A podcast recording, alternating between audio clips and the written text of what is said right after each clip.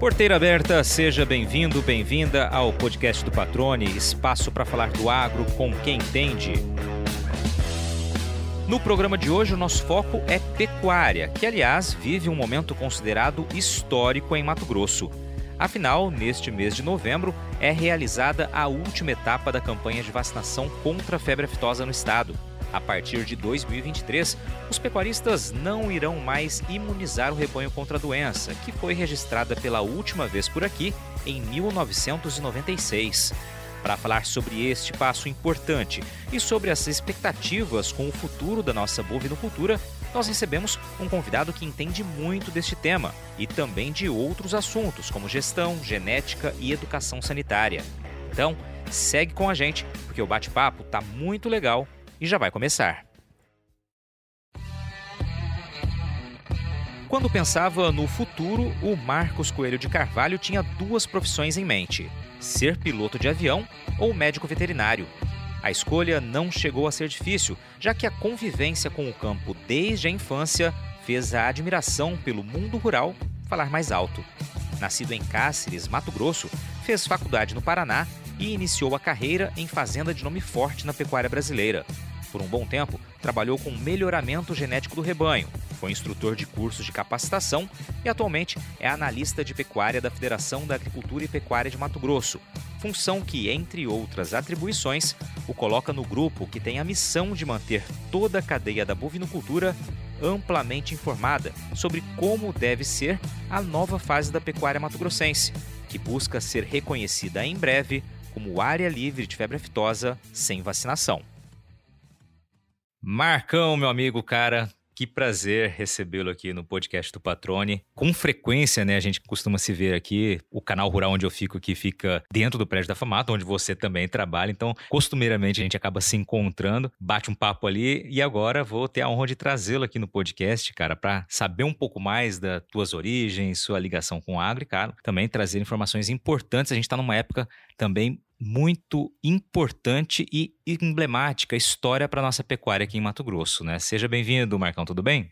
Ô, Patrone, obrigado, obrigado pelo convite. Sempre um prazer é, conversar com você, conversar com a audiência, a grande audiência que você tem aí no podcast.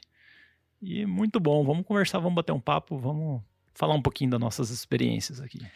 Legal, Marcão. Só para fazer aqui uma, uma menção, o Marcos foi quem me indicou e mediou né, a, entrevista do seu Shiro Nishimura aqui no podcast. Um episódio muito legal. Pessoal aí, quem quiser ouvir, é só procurar ali na, na playlist do podcast do Patrone. Tem lá uma entrevista bacana. Foi o Marcos que desenhou toda a estratégia para que a gente fosse até a Fazenda Araponga lá. E te agradeço, te agradeci já e agradeço agora perante o nosso público aqui, cara. Foi uma baita entrevista e ali eu vi o quanto você é querido no setor, né? As pessoas realmente têm um carinho muito grande por você, o que é sinal de que o trabalho que você vem desenvolvendo é um trabalho muito bem feito. Então, obrigado mais uma vez e parabéns aí, que deu para ver que o pessoal gosta mesmo de você. Ah, obrigado, patrone. Mas o Chiro é um amigo de longa data. Quando eu cheguei no Mato Grosso, depois de formado, foi lá que eu, que eu iniciei o trabalho de melhoramento genético em, em gado de corte.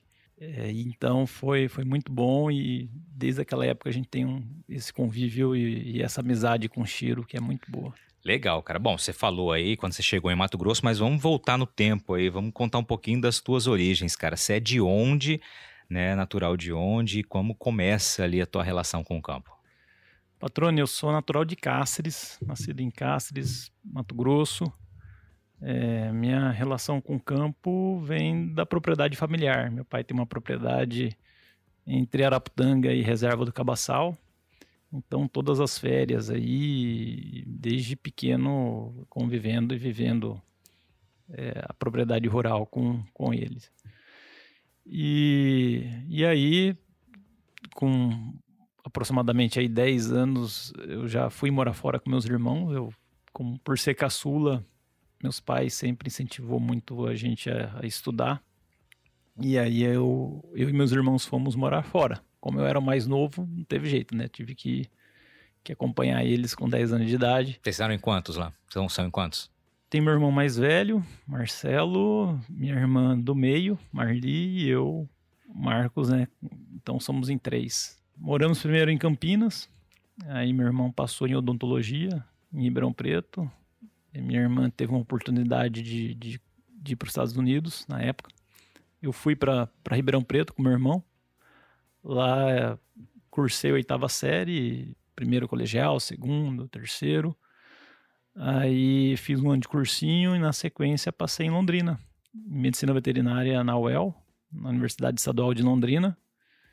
E ali começou realmente esse mergulho mais profundo aí no agro e na medicina veterinária, que é um curso incrível, muito bacana. Seu irmão foi para odontologia, sua irmã, acho que você não mencionou. Minha irmã ela retornou dos Estados Unidos, ficou lá um pouco tempo, um ano e meio mais ou menos, e, e aí foi para Ribeirão Preto e passou em psicologia na USP lá de Ribeirão e, e cursou então psicologia. E aí de relação com o campo dos três apenas você então. Você falou que a origem dessa relação veio né, da pequena propriedade dos seus pais. Era o que vocês tinham lá na propriedade? É, gado de corte. Gado mesmo. de corte isso, mesmo, né? Isso. E aí seu interesse pela veterinária já veio desde essa época? Foi nutrindo? Como foi isso? Desde pequeno, sempre gostei muito de animais, então já tinha esse sonho. Na verdade, eu sempre falava, desde criança, que ou eu seria veterinário ou piloto de avião. Aí a, as portas se abriram mais assim para esse lado da, da medicina veterinária, mas eu gosto muito de aviação também. Aí chegou a pilotar a aviação? Já fez algum curso, alguma não, coisa? Não, não, nunca fiz. Meu pai era piloto. Ah. Ele era piloto de avião, mas só mesmo voo com ele e, e voo normal, né, nas linhas aéreas aí. É algo que você pensa ainda em, como hobby aí, fazer um curso e pilotar algumas aeronaves aí ou não? Patrônio, o tempo vai passando, a gente vai, né? É, mas é algo que, que eu gosto. Eu gosto muito da aviação, sempre assisto é, canais li, é, de YouTube ligado à aviação, podcasts. Eu, é, uma coisa que eu gosto, mas, mas esse sonho mesmo de pilotar hoje já não, já não aflora tanto. depois, dizem que depois que tem filho aí começa, começa realmente a pensar duas vezes. Pelo menos já ouvi de piloto falando isso, viu? Exatamente. Depois que tem filho gêmeos, aí você pensa duas, três, quatro. Muito bem. Aí, Marcos, quando você se forma lá, cara, é, é, em Londrina, né? Como começa a tua, tua carreira profissional ali após faculdade? Patrônio, eu me formei e entrei logo no, no mestrado, dentro da UEL mesmo. Meu, meu objetivo era fazer o mestrado em um ano e meio no máximo. Então, assim, foram seis meses da minha vida que eu me dediquei ao máximo aí ao mestrado é, na UEL, naquela época era por sistema de créditos. Então eu peguei assim vários créditos de uma vez, quase fiquei louco, porque dormia poucas horas durante o dia, estudando o dia inteiro. E eu consegui praticamente em sete meses concluir 80% dos créditos necessários para fazer o mestrado. Meu experimento já estava bem desenvolvido, bem adiantado. E aí, quando foi em julho 20 de julho, é, eu recebi uma ligação. O meu orientador era diretor do hospital veterinário lá em Londrina e ele perguntou se eu, se eu queria trabalhar, já que meu, minha parte no mestrado já estava bem adiantada. Né? Ele falou para eu entrar em contato com uma fazenda que tinha ligado procurando um, um recém-formado. Eu entrei em contato e, e era a Fazenda Santanice, ali em Amaporã, né? A Santanice do Big Ben, enfim, fazenda aí expoente aí no, no mercado nacional, na pecuária nacional, como criadora de gado PO. Fiz entrevista e fui aprovado, né? E, e passei a trabalhar então na, na fazenda Santanice. Por lá eu fiquei seis anos trabalhando e, e foi assim um grande aprendizado mesmo na minha vida, porque depois que você sai, sai da faculdade, né, a gente sai ainda meio cru, na verdade, uhum. né? É, tinha feito já uma, um mestrado, então, quer dizer, na parte da teoria eu já estava bem, bem completo, mas a parte prática eu consegui aprimorar mesmo dentro dessa fazenda, porque eu eu vivi mesmo dentro da fazenda, né? Eu não ia lá é, dar assistência.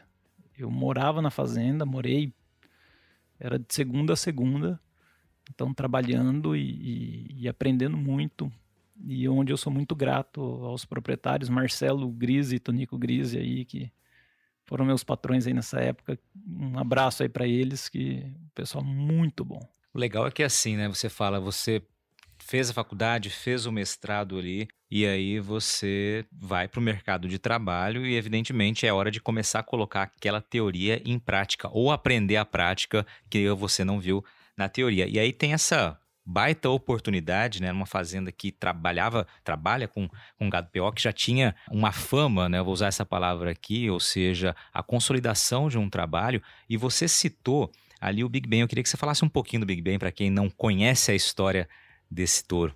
Ah, o Big Ben foi um, um raçador importante, tem as, as, as, suas características positivas né, dentro da, da raça, tem também as características negativas como natural, né, como qualquer touro, mas ele foi um marco na época, um touro muito expressivo, uma beleza racial incrível assim, enorme, um touro que coloca muita área de lombo nos seus, nos seus descendentes, é, peca um pouco nas, nas matrizes em relação a leite, mas foi um. Quando, quando eu cheguei na propriedade, na verdade, o touro, o Big Ben já, já tinha morrido, né? lá na, na fazenda tem o busto dele numa placa assim de vidro, é, fica bem na baia ali na, na parte da entrada. E, e, um touro assim que realmente marcou e, e continua aí, vendeu sêmen, barbaridade, né? Uma quantidade absurda de sêmen. E um touro que com certeza deixou sua marca aí dentro do Nelore. Legal, cara. Eu perdi para você falar um pouquinho, né? Porque a gente, no episódio 14 do podcast, lá atrás, né? Quando o Chico da Pauliceia, o episódio chamava o Chico Mais Novo, ele falou um pouquinho da história do Panagpur, né? Ou seja, também um outro touro de muito sucesso na nossa pecuária, né? Era uma outra realidade, assim como a do Big Ben. Agora você traz aí um pouquinho dessa história. E só pra gente fazer uma menção aqui, a gente citou o seu Shiro Nishimura, foi o episódio 44, Construindo Legados, né? Ele traz ali uma história realmente fantástica de vida, de sabedoria, de empreendedorismo da família, muito legal, muito legal a história do seu Chiro, que foi, como eu disse aqui no começo da nossa entrevista, foi o Marcos que fez toda a mediação para que a gente pudesse bater esse papo lá na fazenda Araptanga, num dia de campo, inclusive, né, tradicional ali da região.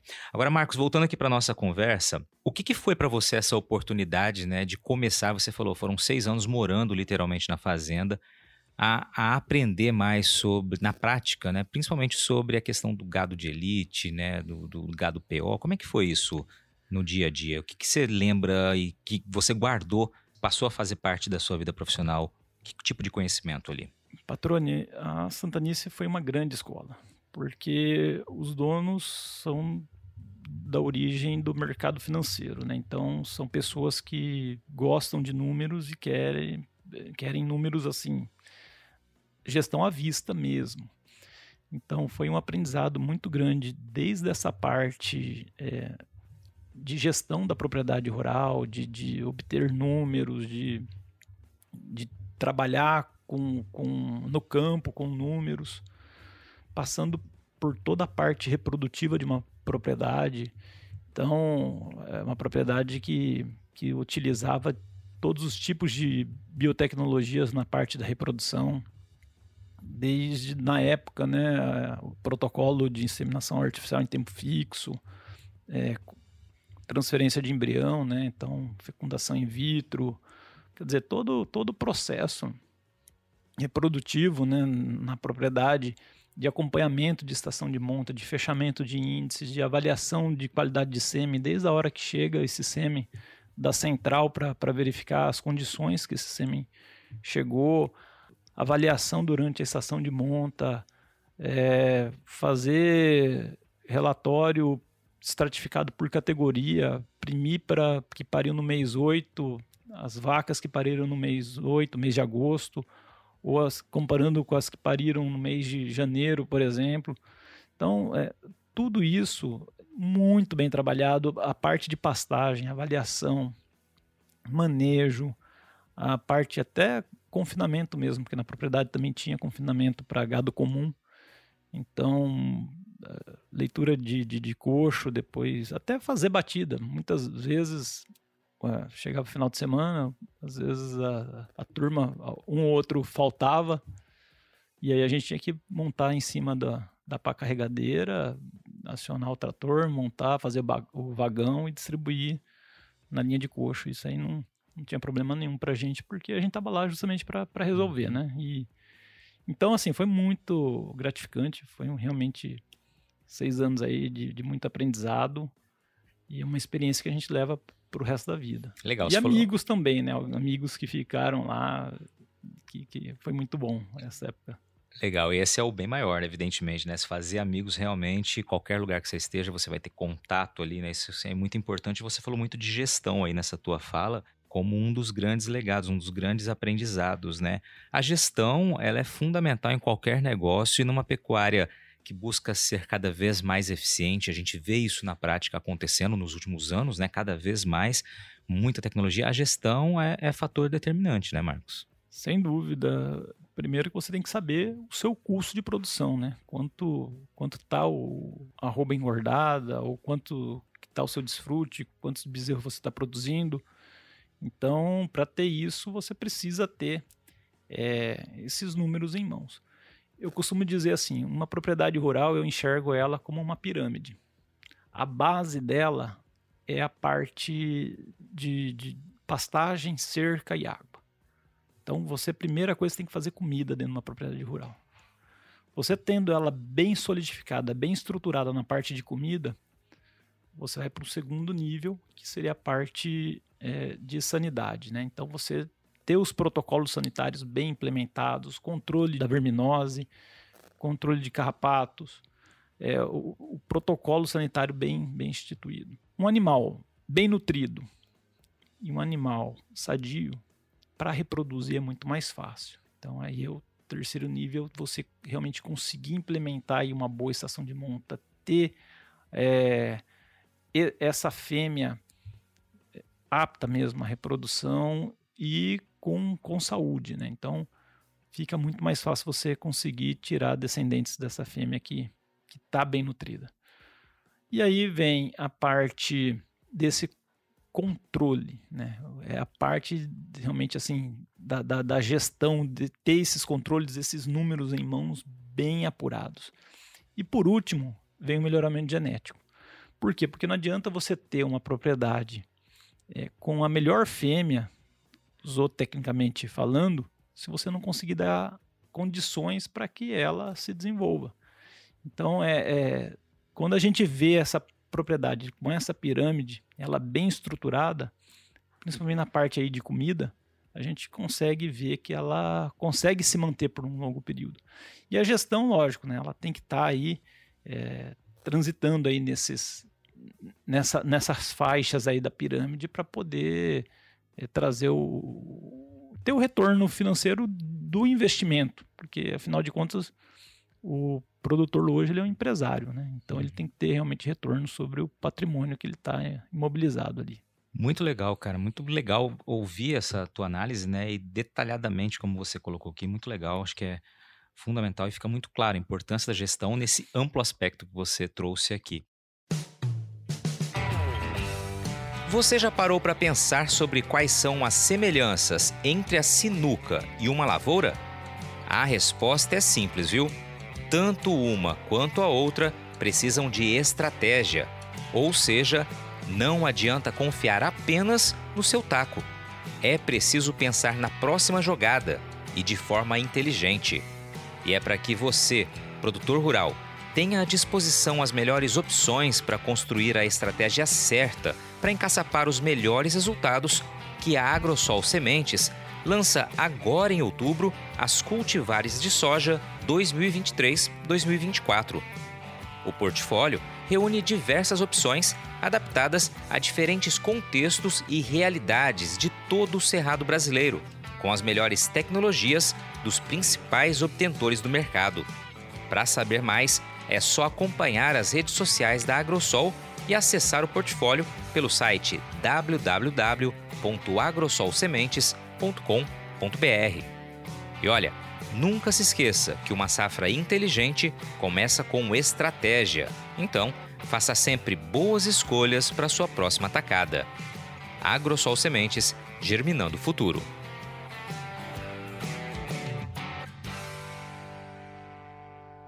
Agora, Marcos, depois desses seis anos ali na Santanice, como segue a tua história?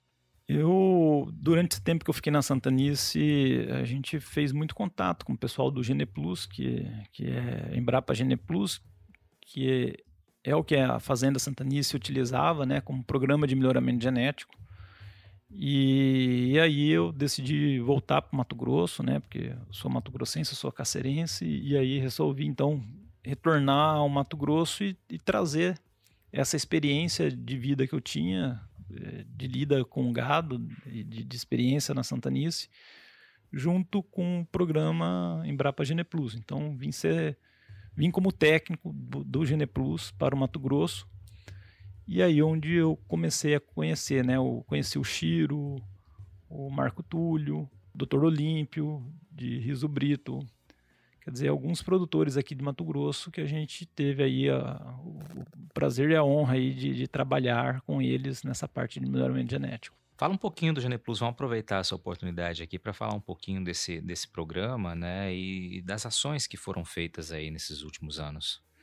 Então, o GenePlus também foi uma grande escola para a gente, uma, é uma família, né? Também GenePlus é uma família, os produtores que, que estão dentro do GenePlus, eles são bem unidos e aí eu, eu então vindo ao, ao, Mato Grosso, a gente, claro, foi passado uma carta de clientes para a gente, a gente buscando novos clientes para trazer para o programa.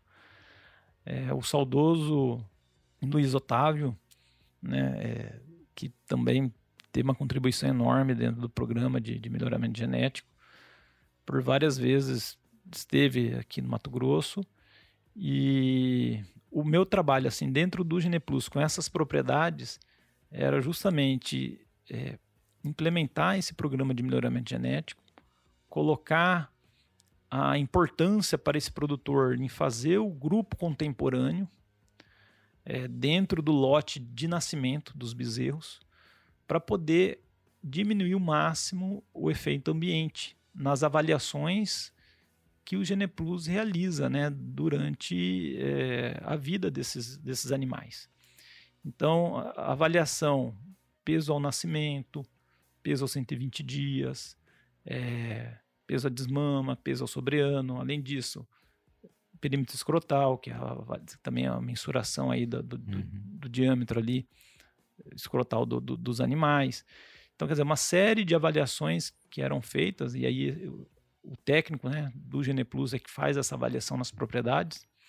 Então a gente já tinha uma, uma agenda né, programada com essas propriedades de fazer essa avaliação, é, orientação em relação aos, aos acasalamentos, a questão da, do uso da, da régua, né, do, da DEP, durante esses acasalamentos. Então, os touros que, que tem ali a, a, a diferença esperada de progênie, que é a DEP, avaliada em sua régua, o que, que ele pode contribuir, o que, que ele pode passar né, para as próximas gerações, assim como uma avaliação da DEP das fêmeas.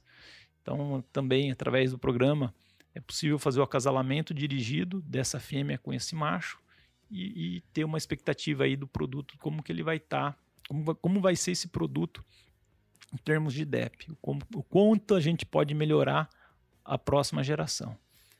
E sempre pensando, Patrone, no melhoramento genético do rebanho, né? Então, é realmente buscar aí é, melhorar a questão da, da, da, habilidade materna nas fêmeas, é, da precocidade sexual, do, do acúmulo de, de, de, músculo né, na carcaça, então buscando aí melhorar a área de lombo, também a deposição de gordura que dá precocidade. Então é esse equilíbrio. E claro também, né, é, durante o acasalamento, não esquecer também da, da beleza racial, porque a, a raça também tem a sua expressividade, né, como característica. Então, corrigir uma saída de chifre, de repente um posicionamento de orelha, questão às vezes do, do, do cupim, né? Então, no caso do Nelore, né? Então, se a fêmea tem pouco cupim, escolher um touro que tem um cupim um pouco maior. Então, são detalhes aí, a pigmentação da pele. Então, são detalhes que somados é, faz a diferença na concepção de um bezerro que um dia vai ser touro e vai ser vendido aí como touro. Muito legal, Marcão. E aí, eu acho é, interessante sempre quando a gente traz né, pecuaristas, é, gente que trabalha, né, que está envolvido com a pecuária aqui no próprio podcast ou mesmo no bate-papo, fora de gravações e tudo mais, é, é, perceber o quanto de ciência e de trabalho tem envolvido né, na, na evolução, por exemplo, de uma raça, né, na evolução de um rebanho, na evolução da pecuária. Você é, trouxe aqui vários exemplos de investimento em observar o melhor resultado, ou caracterização racial, ou né, uma área maior de, de área de olho de lombo. Área de olho de lombo, ou seja, Isso. vai buscar sempre resultados mais expressivos aí que vão configurar animais no futuro mais precoces, animais mais pesados, enfim, uma entrega melhor sempre ao que vai virar para o consumidor, né? Mais ou menos em síntese seria isso, mas muito trabalho envolvido, né? Tem muito trabalho envolvido e é muito importante que o Brasil institua o Classe Bov, que seria um sistema de classificação de carcaça de bovinos nos frigoríficos, né, Patroni? Isso é uma discussão que existe dentro da CNA, é, que está sendo levada ao mapa. Então precisa ter essa comunicação entre o, o consumidor final ali e o produtor de carne. Então o produtor ele precisa saber através de mensuração exata, né, de daquela carcaça que ele produziu, e isso vem através de informação do frigorífico, através do mapa, de quanto que realmente quanto milímetros de gordura a, a carcaça tem. É, qual é a idade desses animais que estão sendo abatidos, né? quer dizer, e, e, essa informação chegando também na, no, no, consumidor final através de um selo. Né? Então, o consumidor final se ele tiver um selo onde aquele selo indica que aquela carcaça é de um animal jovem, um animal que, que tem é, bom rendimento de carcaça, um animal que tem, ara, que tem marmoreio, que tem uma deposição de gordura da forma correta, então tem tendência de, de maciez. Então são informações que hoje, cada vez mais, quem consome uma boa carne quer ter essa informação e, por outro lado, quem está produzindo essa carne quer obter também esse feedback, né, esse retorno dessa informação para poder produzir é, cada vez melhor e, claro, e ser remunerado por produzir uma carne de qualidade. Seja o justo, né? Que seja justo para toda a cadeia, né? Maravilha. E aí você citou ao longo da tua fala ali o, o Marco Túlio, né? O Marco Túlio é pecuarista, foi presidente da Aclimate, né, lá da, da Acelero Carnes, e também participou aqui, falou bastante sobre investimento em melhoramento genético e no que isso vai virar né, de retorno, que isso vira de retorno para o consumidor. Foi o episódio 12, o Marco Túlio teve com a gente, foi em 30 de julho lá do ano passado, 2021. O consumidor aponta o caminho Bem legal esse episódio. E o Marcão trouxe aqui também uma outra indicação, né, que passou pelo podcast aqui, aliás. Um grande abraço para a doutora Liliane Sugizawa, que participou do episódio 21, falando do trabalho lá do pessoal da Confraria da Carcaça Nelore. O episódio Padronização Rendimento Marmoreio foi outra aula também sobre como esse investimento com tecnologia gera resultados e algo muito benéfico para toda a nossa cadeia da bovinocultura. Eu queria que você falasse um pouquinho sua, suas opiniões sobre esse trabalho também, Marcão. Ah, esse é um trabalho fantástico que os confrades aí estão desenvolvendo, né? O pessoal da confraria, eles trabalham muito em cima da avaliação da carcaça por ultrassom. Então, é, numa determinada idade, que seria próximo aí sobre ano, Todos fazem essa avaliação de carcaça e nessa avaliação é possível verificar o tamanho da área de olho de lombo desse, desse animal. Então, a área de olho de lombo tem uma correlação direta com a rentabilidade, quer dizer, com, é, com quanto de rendimento de carcaça vai ter um bovino. Eles avaliam também a espessura de gordura subcutânea, que indica a precocidade, e também o marmoreio, né? Então, um marmoreio aí que é é, essa carne aí mais suculenta, mais saborosa e que o Nelore também vem buscando. Então é, a confraria é, vem, vem tendo esse trabalho direcionado aí para o, o melhoramento, principalmente da carcaça aí do Nelore. Maravilha, episódio 21 foi lá em 30 de setembro de 2021. Fica o convite aqui para todo mundo que quiser saber mais um pouco. Bem legal esse bate-papo também. Agora, Marcos, depois do Gene Plus, você já chega na Famato? Tem Algo mais pelo caminho aí. Tem um período que eu fui instrutor do Senar, Patrone. Exatamente. Senar também é uma, uma, uma página muito importante da tua história, né? Uh, muito gratificante. Ser instrutor realmente é algo que, que, que enche no, o, o, nosso coração de, de, de satisfação, porque poder passar conhecimento, principalmente para o produtor rural ou para pessoas, trabalhadores rurais que são mais simples, é muito bom. E eu ministrava muito curso de inseminação artificial.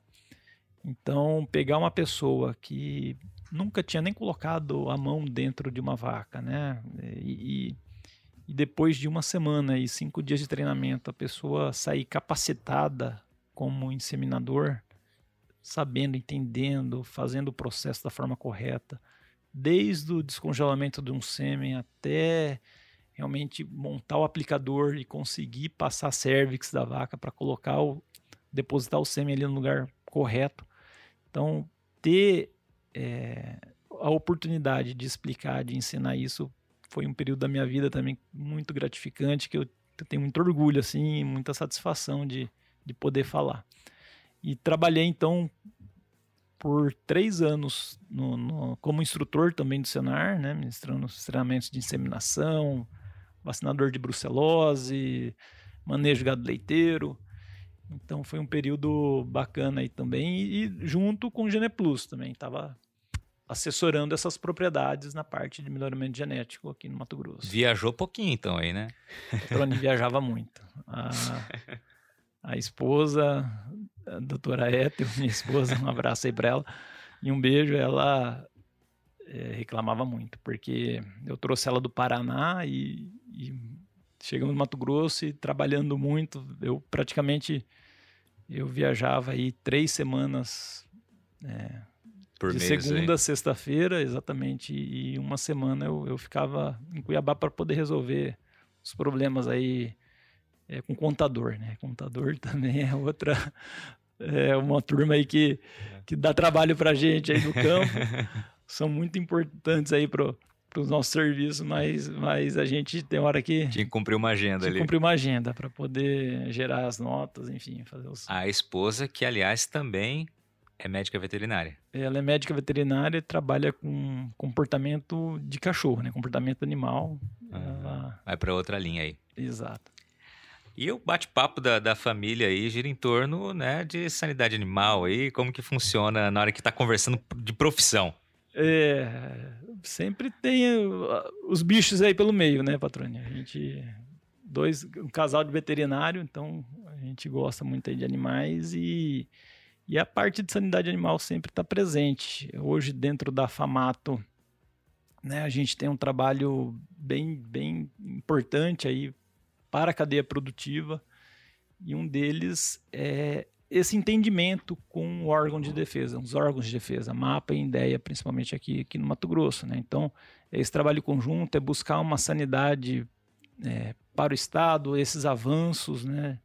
o avanço em relação à febre aftosa, o avanço em relação ao controle da brucelose, cisticercose, entre outras doenças aí que, que o produtor tem que estar tá atento, né? tem que estar tá combatendo e, e, ao mesmo tempo, o órgão de defesa, a gente é, trabalha muito a parte educativa, né? então menos punitiva, lógico, que é, é um órgão de vigilância, mas trabalhar muito a parte educativa junto com o produtor. É, exatamente. Acho que a, é, esse caminho orientativo, educativo, ele sempre vai ser o, o, o, mais importante acima de tudo, porque é ele que causa transformações, é ele que permite que as transformações aconteçam. Muitas vezes é a falta de conhecimento, ela vira uma grande barreira e realmente é uma estratégia muito assertiva quando a gente fala dessa da defesa dessa educação sanitária, né, da, da responsabilidade compartilhada ali, que eu sei que é um dos focos também. E aí você já falou do trabalho da Famato, hoje você ocupa o cargo ali de analista de pecuária, né? É um trabalho muito amplo que envolve, inclusive, essas, essa relação mais próxima e a elaboração aí de estratégias, de trabalhos, enfim. Eu, eu converso com você constantemente, a gente já teve várias oportunidades de, de entrevista, de participação sua em programas ali do Canal Rural, em que fica muito claro isso, né? O quanto é preciso estar atento ao que é necessário ou aonde agir para que uh, as orientações cheguem mais adiante essas informações, esse conhecimento no que diz respeito à sanidade animal, né, Marcos? Exato. Então nós temos esse trabalho, né? Por um lado, a gente entende a importância da defesa sanitária para todos os produtores, né? não só para um ou outro produtor, mas vendo o Estado como todo. E, e esse trabalho de, de, de, buscar realmente a educação sanitária, esse auxílio ao, aos órgãos de defesa, né? A, nessa comunicação com o produtor, e então a gente tem esse trabalho e, e, dentro da Famato, né, Patrônio, a gente não trabalha só com a pecuária de corte. Então, dentro da, da cadeia pecuária, a gente está aí também ligado à bovinocultura leiteira, a ovinos, caprinos, a equinos, é,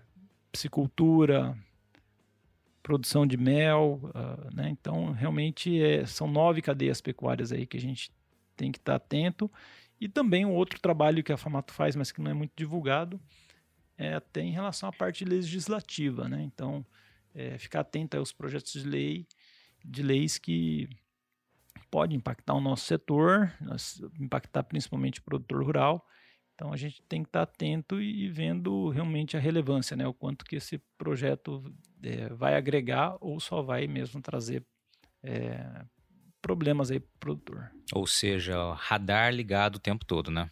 O tempo todo ligado, olhando o diário oficial semanalmente, é, buscando aí as informações do que está sendo tramitado e buscando também essa parte de comunicação e apaziguando aí as relações aí com, com o Serviço de Defesa Animal.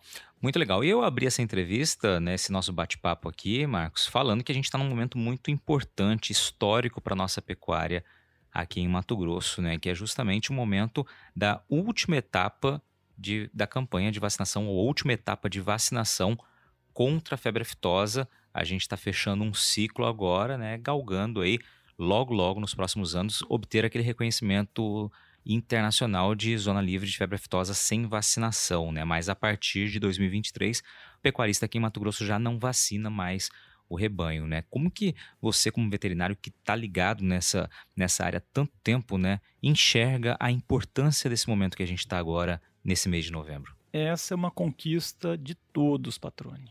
Todos é, os envolvidos dentro da, da pecuária realmente têm que colher o louro dessa conquista. Ter esse reconhecimento internacional. Primeiro que nós já somos livres de febre aftosa com vacinação, né? Então, Mato Grosso há 26 anos não registra um foco de febre aftosa. Então todos os envolvidos aí, os produtores rurais, os colaboradores dessas propriedades rurais, os médicos veterinários, zootecnistas, agrônomos que, que estão envolvidos também dentro do, do meio rural, né? O, o, o produtor de serviço de defesa, os veterinários serviço de defesa e os funcionários. Então, realmente, essa é uma conquista de todos para que a gente consiga alcançar esse status que, que a gente espera, né? Que, que já a partir do ano que vem já não tem mais a vacinação, mas a gente espera esse reconhecimento internacional de que Mato Grosso ele seja reconhecido como um estado, né, livre de febre aftosa sem a vacinação. É, é claro que a gente vem trabalhando muito junto com a equipe gestora aqui do estado de Mato Grosso para que a gente seja merecedor desse status. Então não é uma canetada, não é simplesmente uma mudança de status. É, durante desde 2017 a gente vem trabalhando aí para o fortalecimento do serviço de defesa e esse fortalecimento ele traz benefício para toda a cadeia. É essa certificação sanitária e esse reconhecimento de qualidade dos nossos produtos de forma sanitária que permite com que a nossa carne chegue a mais de 150 países. Então, é, é, isso é uma responsabilidade muito grande para todo o setor, né? principalmente aí é, o produtor que fica muitas vezes preocupado, ah, será que a gente tem realmente condições de, de, de fazer essa retirada da vacinação? Eu digo que nós temos sim. Nós temos as condições, por quê, Patrone? Porque, primeiro, que o vírus já não está instalado hum. no nosso estado. Então já são 26 anos sem a presença do vírus. É, a vacina, ela por si só não impede a entrada do vírus. ela dificulta a sua disseminação, mas ela não impede a entrada. O que vai impedir realmente a entrada do vírus é não deixar com que é, animais contaminados entrem no nosso estado, ou produtos, ou pessoas. Então é esse trabalho realmente de vigilância que precisa agora ser, que já vem sendo trabalhado, já vem sendo é, aumentado aí esse, é, essa visão, né, em termos de, de, de, vigilância, e que a gente precisa então ter, é, que a gente está, na verdade, instituindo dentro do Estado para é, que a gente consiga esse status, então, de livre de febre aftosa sem a vacinação. É, você citou algo aqui que muita gente falou e tem falado, e eu concordo plenamente com essa maneira de, de ver o que está acontecendo, de compreender o que está acontecendo. É trocar uma ferramenta por outra, né? Você deixa de vacinar, ou seja, por todos os motivos que você mencionou, e passa a instituir a vigilância mais ativa como uh, uma, uma grande ferramenta ou a maior ferramenta de todas. E essa vigilância compartilhada, né? não só o Instituto de Defesa, o órgão oficial, como, claro, todos os pecuaristas. Esse é o chamamento, né? É, o pecuarista ele tá com o gado o dia todo, né? Na verdade, ele, ele, ele que maneja o seu gado, né? Ele os seus funcionários. Então, é, se algo acontecer de errado ou de anormal, a primeira pessoa que vai poder ver isso é, é o pecuarista. Então, é muito importante é, que ele adote também as medidas de biosseguridade para que a sua propriedade fique cada vez mais protegida contra não só contra a febre aftosa, mas contra várias doenças aí que, que pode estar entrando na, na, na propriedade, né? Então ter por exemplo, comprar animais somente com a, com a GTA, com origem é, garantida. Quando chega esses animais na propriedade, deixa ele ali por 20, 30 dias num, num piquete isolado, sem misturar com os outros animais, porque nesse período, se tiver alguma doença incubada, é o prazo que ela vai estar tá se manifestando. É, fazer um calendário sanitário, então, já quando esses animais de compra chegar na propriedade, fazer lá o, o vermífugo nesses animais, ou fazer uma vacina, por exemplo, contra a raiva, ou contra o carbúnculo, né, que é o mais conhecido aí pelo, pelo meio do, do, dos pecuaristas. É, então, quer dizer, instituir esses protocolos, não deixar que qualquer pessoa visite a sua propriedade, você não sabe muitas vezes a origem dessa pessoa, se a pessoa estava no exterior ou não. Então, é, alguns cuidados, né? Deixar uma placa lá, é, não entre sem avisar ou passe primeiro na, na, na, na sede da propriedade.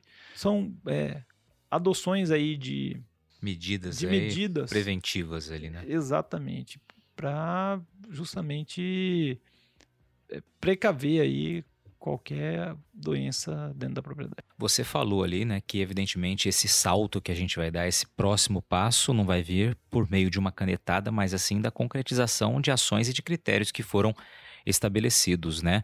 E aí a gente tem o comitê gestor aqui em Mato Grosso que tem trabalhado muito, né? Do qual a Famato evidentemente faz parte, está trabalhando muito para que é, todos aqueles itens, e eu que vou pedir para que você me relembre né, o número exato de itens, sejam cumpridos e a gente tem realmente uma nota alvo para ser, ser alcançada. Né? Acho que é o Quali SV, que se eu não me engano, né? É, são duas ferramentas que são usadas. Uma é o plano estratégico, que o Estado do Mato Grosso precisa cumprir 40 itens desse plano estratégico, e outra é, é o QualiSV. Uhum. O QualiSV é uma auditoria que o MAPA faz no Serviço de Defesa do, de todos os estados, e dentro dessa auditoria o MAPA aponta é, os problemas né, e o, que, e o que, que o Estado pode fazer, o que, que o Serviço de Defesa pode fazer para melhorar esses, esses problemas. Né?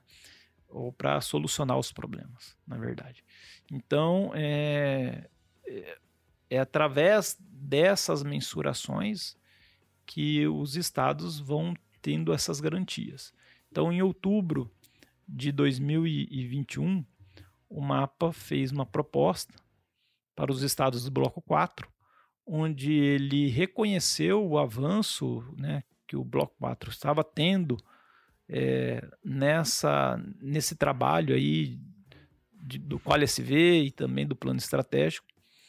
E aí o mapa fez essa proposta que se os estados conseguissem atingir um determinado é, índice poderia, a partir de numa nova reunião em abril de 2022, os estados que conseguirem, então, atingir esse índice seria premiado com a retirada da vacinação no final do ano de 2022, né? Quer dizer, a partir de 2023 já não faria mais a vacinação. Então, nesses critérios, o Mato Grosso ele conseguiu atingir todos os índices e aí por isso que a gente então vai poder não não mais vacinar a partir de, de maio de 2023. Legal, cara. É importante, né, trazer de fato um pouco de como é feito isso, né, para que realmente fique claro, né, que tem muito trabalho envolvido, né, e muito critério também. A gente não vai dar um passo, evidentemente, sem ter a condição, né, de estarmos aí e ficarmos aí expostos, sem ter a retaguarda, né, bem é, protegida, sem ter, de fato, é, todo o trabalho que foi colocado em prática para evitar, né, evidentemente, qualquer tipo de risco. E se eventualmente ah, houver uma reintrodução de vírus, ter todas as ferramentas necessárias para que a ação seja rápida. Né? A gente tem falado muito disso né, nos noticiários, de toda a estruturação que é feita, inclusive para co saber como agir e de que maneira agir rapidamente, se eventualmente a gente venha a enfrentar no futuro. Queremos que não, mas se temos que estar preparados para isso, eventualmente a gente enfrente um novo caso, uma nova situação de febre aftosa, toda a estruturação está feita para que a ação seja rápida. É, inclusive, Aí no mês de agosto teve um treinamento, né, um simulado realizado aí pelo Ministério da Agricultura e pelo INDEA aqui no estado do Mato Grosso. E nesse simulado treinou-se aí a exaustão mesmo, o plano de contingência, né? Então esse plano é um documento aí de 150 páginas em que o mapa tem bem detalhado é, como conter aí uma possível entrada do vírus de febre aftosa. Então esse plano ele foi treinado nesse simulado e, e, o pessoal realmente conseguiu ali. A gente, como praticamente um espectador, né? Porque por nós sermos aí da FAMATO, da iniciativa privada, nós estávamos, claro, é, ajudando ali no, no, no, no desenvolvimento ali do, do, do, exercício simulado, mas também mais observando a ação dos fiscais do INDEA. E a gente pôde, então, ter, eh, comprovar né, que todo o procedimento necessário para montar as barreiras, é, exercer aí a equipe de epidemiologia para poder identificar como foi né, a entrada desse vírus, como que ele percorreu, quais os caminhos. Então tudo isso foi, no final do exercício simulado, foi comprovado. Então a gente tem uma segurança de que o pessoal está realmente bem treinado e bem capacitado para uma emergência sanitária dentro do estado do Mato Grosso. Pois é, esse exercício simulado, né, nós noticiamos, ele foi aí realmente é, envolveu centenas de profissionais aí de várias regiões do país, né, e na prática simulou de fato, como o nome diz ali, uma ocorrência de febre aftosa, foi ali em Jucimeira, aqui em Mato Grosso, e entre as missões ali da equipe era claro descobrir, né, de onde era a origem, qual era a origem desse, eh, desse caso fictício e delimitar ali todas as ações, né, colocar em prática todas as ações que seriam colocadas ou que viriam a ser colocadas numa situação real, num caso, numa situação de foco real, né? É, exatamente. Foi isso que foi treinado, né? O pessoal, é, desde de montar as barreiras sanitárias, exercitar isso, a, a questão do, do almoxarifado, da necessidade de produto, de como organizar isso, é, a questão do, da, das áreas limpas, as áreas sujas dentro do quartel-general que foi montado. Então, tudo isso, a equipe de comando. Então, tudo isso foi realmente muito bem. É, envolvimento de outras, é, Exército, Defesa Civil, é, Polícia Rodoviária Federal. Então, são várias entidades aí, no, no caso de uma emergência, né, que se juntam para justamente debelar o foco o mais rápido possível esse, essa é, é, a mensagem assim que a gente tem que trazer para o produtor, que é o objetivo é, é debelar o foco da forma mais rápida possível. E, e durante o exercício, patrone, a gente conseguiu entender como é que funciona essa questão do ressarcimento do produtor. Então essa indenização ela é muito importante justamente para dar tranquilidade ao produtor de que ele não vai, é, lógico que já é um prejuízo econômico para a região, já é um prejuízo econômico para o Brasil, um foco de febre aftosa, mas esse prejuízo não pode estourar na mão do produtor. Né? Então, é, e esse produtor que tem que ter seus animais sacrificados, ele pode ficar tranquilo que ele vai ser realmente ressarcido por isso. Então a gente, durante o exercício, a gente conseguiu visualizar como isso funciona de fato só não foi na prática, porque graças a Deus não precisou sacrificar animais, mas a gente realmente conseguiu ver como é que funciona esse, é, isso é extremamente importante, né? Já conversei algumas vezes com você sobre isso, né? Uh, comecei minha carreira com jornalismo agro em 2005, alguns meses antes, né, daquela ocorrência triste em Mato Grosso do Sul, ali em Eldorado, que foi realmente muito emblemático para mim e para todo o país, né? Eu iniciando a carreira convivendo com aquela realidade dos casos de febre aftosa, uma necessidade muito grande de sacrificar milhares de animais ali, né? E tudo que aconteceu em desdobramento.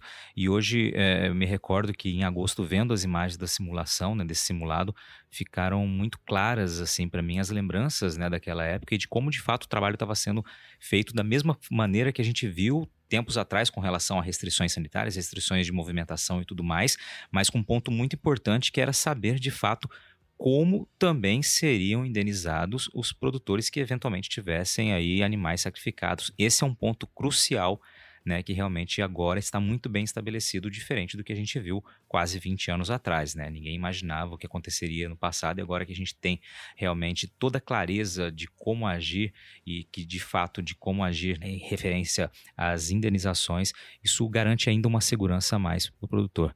E a gente está falando de 20 anos praticamente de mudança, a gente tem uma implantação, uma implementação, uma incorporação muito grande também da tecnologia que eu sei que foi muito utilizada nesse simulado, que é mais uma maneira de, de nos blindar né, e nos é, dar ferramentas para agir ainda mais rápido, caso seja necessário. Né? É, as tecnologias ajudam muito, né? Então, durante o simulado foi utilizado drone, foi utilizado é, apps que, que a equipe de, de, vigilância já estava na propriedade, então o app já indicava a, a, a propriedade, né? Que essa equipe estava, os relatórios já, já viam de forma imediata para a equipe de epidemiologia para poder fazer o levantamento das informações. E lógico, e, e como eu disse, né, o, o, objetivo de um simulado como esse, ou caso ocorra uma, uma, uma introdução do vírus da febre aftosa, o objetivo é debelar o mais rápido possível. E aí, é, ter esse processo que está na lei federal de ressarcimento e de indenização do produtor. Então, ter esse processo o mais claro possível e, e o mais é, transparente e, ao mesmo tempo, azeitado mesmo entre uhum. os governos, né? O governo federal, governo estadual, o fundo de emergência, que é o FESA. Então, ter isso aí num trâmite rápido é o que vai dar segurança ao produtor justamente de poder notificar uma, uma suspeita da doença, sabendo que ele é, não, não, não, será penalizado por isso e, e, vai ser ressarcido. Ninguém deseja, é claro que uma febre aftosa, o impacto econômico ele é muito grande para todo o setor, mas é, o quanto antes a gente identificar a doença e conter a doença, melhor é e o mais rápido a gente retorna ao status original. Lembrando que, para um estado que faz a vacinação, se tiver ocorrência da febre aftosa, são seis meses no mínimo para retornar ao status anterior, quer dizer, voltar a exportar a carne. Se esse estado ele já é livre sem vacinação, esse prazo reduz para três meses, se ele conseguir fazer a contenção rápida e conseguir então disseminar o vírus o mais rápido possível. Você está ouvindo o podcast do Patrone. Agroinformação com quem entende.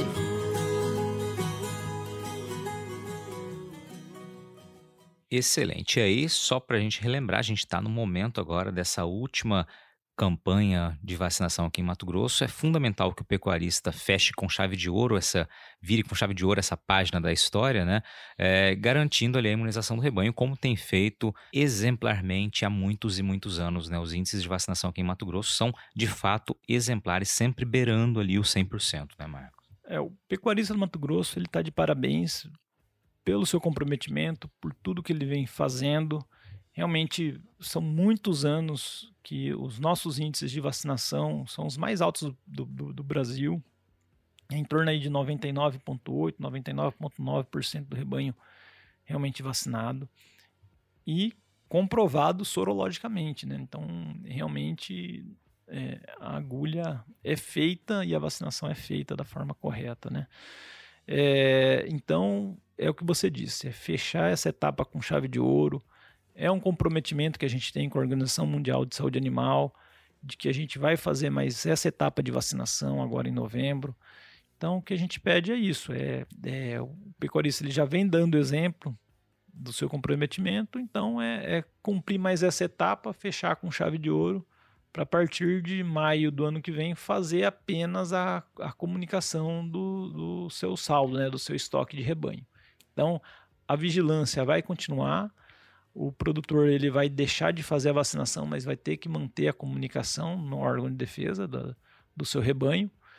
E isso vai acontecer então nos mesmos meses, né? maio e novembro de todo o ano.